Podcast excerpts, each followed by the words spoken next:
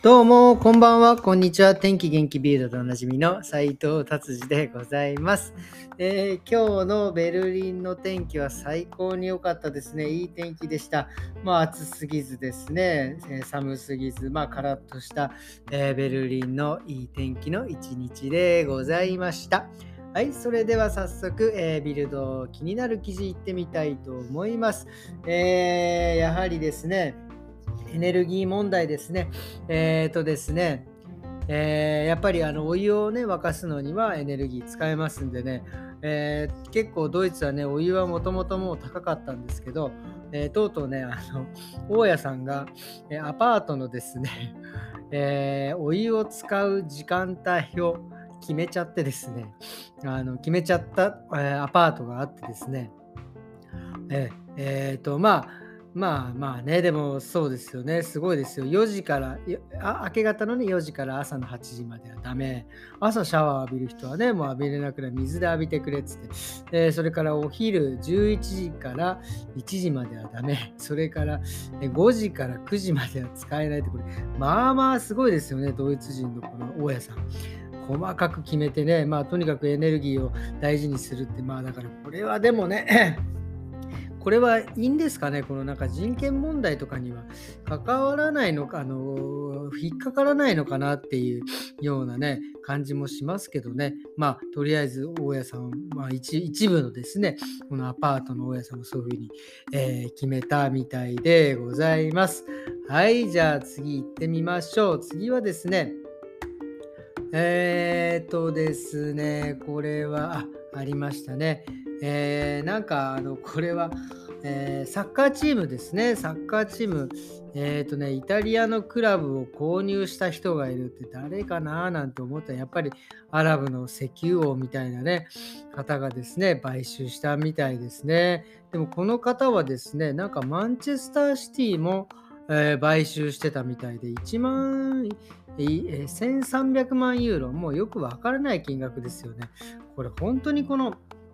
アラブの国とかは本当にこの石油でもうとてつもないあのあれですよね。富を築いてね。ってこれ本当にこうちょっとあんまり言い過ぎるとですねあのちょっとまあなんかバズってしまうので嫌なのであんまり言いませんが僕はねこれいやまあなんかちょっとやりすぎな感がねいくら金があるからってね、まあ、もちろん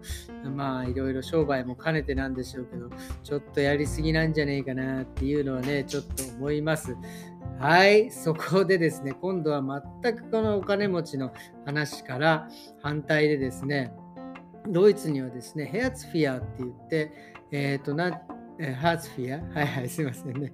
ハーツフィアはい。もうね、発音直されるっていうね。えっ、ー、と、これは何ですか？えっ、ー、と、えっ、と、これ日本語で言うと、えっ、と、何でしたっけ？えっ、と、えー、お金をもらうやつですよ。えっ、ー、と、何でしたっけ？働かなくて失業しちゃって、失業保険じゃなくて、えー、まあ、失業しちゃって働く、えー、ことができなくなったとか、働けないとかっていうのでですね、あ、生活保護だ。生活保護。あ、よかった。生活保護をね、えもらってる人がね、まあまあドイツはいるんですけど、やっぱりこの、えー、一月ですね、えー、ドイツだと、えー、生活保護はですね、いくらだ？えー、200、じゃ400、500ユーロぐらいもらうのかな？ほんで、さらに、えー、今回、そのやっぱりエネルギーの高騰でですね、えっ、ー、と、ね、エネルギーが上がったから、そっちの、えー、ハーツフィアの生活保護の方の時給のお金も上げると、上げるというか、一時的に増やすのかな？が200ユーロ余分に払われるというのが決まったんですが、なかなか支払われないということで、まあ、文まあ、まあ、文句じゃないけど、まあ、出ますよね、支払い。で、こういうやっぱり国関係のものはね、そんなに早くお金来ないですからね、まあだからあげるのはあげるよって言ってすぐあげるんですけどね、えー、あの支払いの方はなかなか来ないっていうね。まあでもコロナの時はね、結構早くてびっくりしましたけど、まあ結構ね、ベルリンはですね、本当にハーツフィア、本当にね、多いんですよね。それで多分ハーツフィアもなんかそのボーヌングその住むところなんかもえー、安く借りれたりとか、もう本当に低所得者になってくると、なんかもらえたりとかするのかな。それでこのハーツフィアの方もね、なんかすごいんですけど、ドイツは。この方たちもね、ちゃんと休暇を取れるっていうね、えー、なんかやっぱハーあの仕事がないからね、いろいろ面接受けに行かなきゃいけないとか、いろいろあるんですけど、あのちゃんと夏休みの期間が決まってですね、えーと、その間はね、面接行かない、行ったりとかね、えー、その授業を受けたりとかしなくていいっていうね、すごいですよね、ドイツって。本当にその休暇を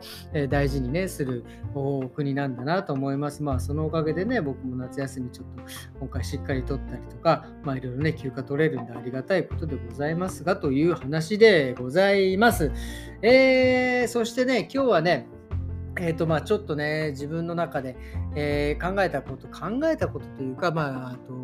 えー、あそういう風になってきたかと思うのが、えっ、ー、とですね、今日ね、たまたまそのお店のね、スタッフの子にですね、ちょっとコピーをね、頼んで、えコピー屋さん、いつものね、コピー屋さんに行ってもらったらですね、とうとうそのコピー屋さんが閉まってた、閉まってたっていうのは休暇に行ってたとかじゃなくて、もう本当に中がもぬけの殻でですね、もうそのお店がなくなってたという風に言ってた、あそうか、もうそういう風になったかと思って、結局ね、今もうペーパーレスになってきてるので、まあそこまでコピーしなくてもですね、まあなんか、えー、いろいろなものがもう電子、ね、本に至っても電子書籍だし、なんかその会議の資料だったりとかっていうのもね、もうその iPad とかでピンピンピンとこうね、えー、添付ファイルで送ったりとかですね、えー、うちで言うとお店の、まあうちはね、手書きの部分もありますけど、例えばお客さんの予約とかなんかもね、えオンラインでやってペーパーレスでございますからね、まあだからそういう意味ではね、そのどんどんそうやって紙のものがなくなってきたんで、コピー屋さんもああ、なくなってきたんだなっていうのは、まあ、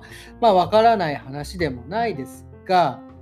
結局そのペーパーレスになってエネルギーもですね、まあその添付したりとか E メールぐらいだったらまあそんなにエネルギー使わないのかなと思いますけどね。今ほら流行りの NFT とかブロックチェーンとかっていうのはねなんかやっぱりね言われてますよね。とてつもないエネルギー代を使う。その要は多分僕にはわからないたくさんの計算をするのにですねそのエネルギーを使うのでそれもどうなのというような感じになってきてますんでですね。結局そのエネルギーを使うという意味ではですね、えー、資源使う、ペーパーの資源を使う、エネルギーを使うっていうのは、結局なんか同じような、えー、ね、まあ、どっちがいい、どっちがね、えー、残してどっちをなくすとかいうよりはですね、結局、まあ、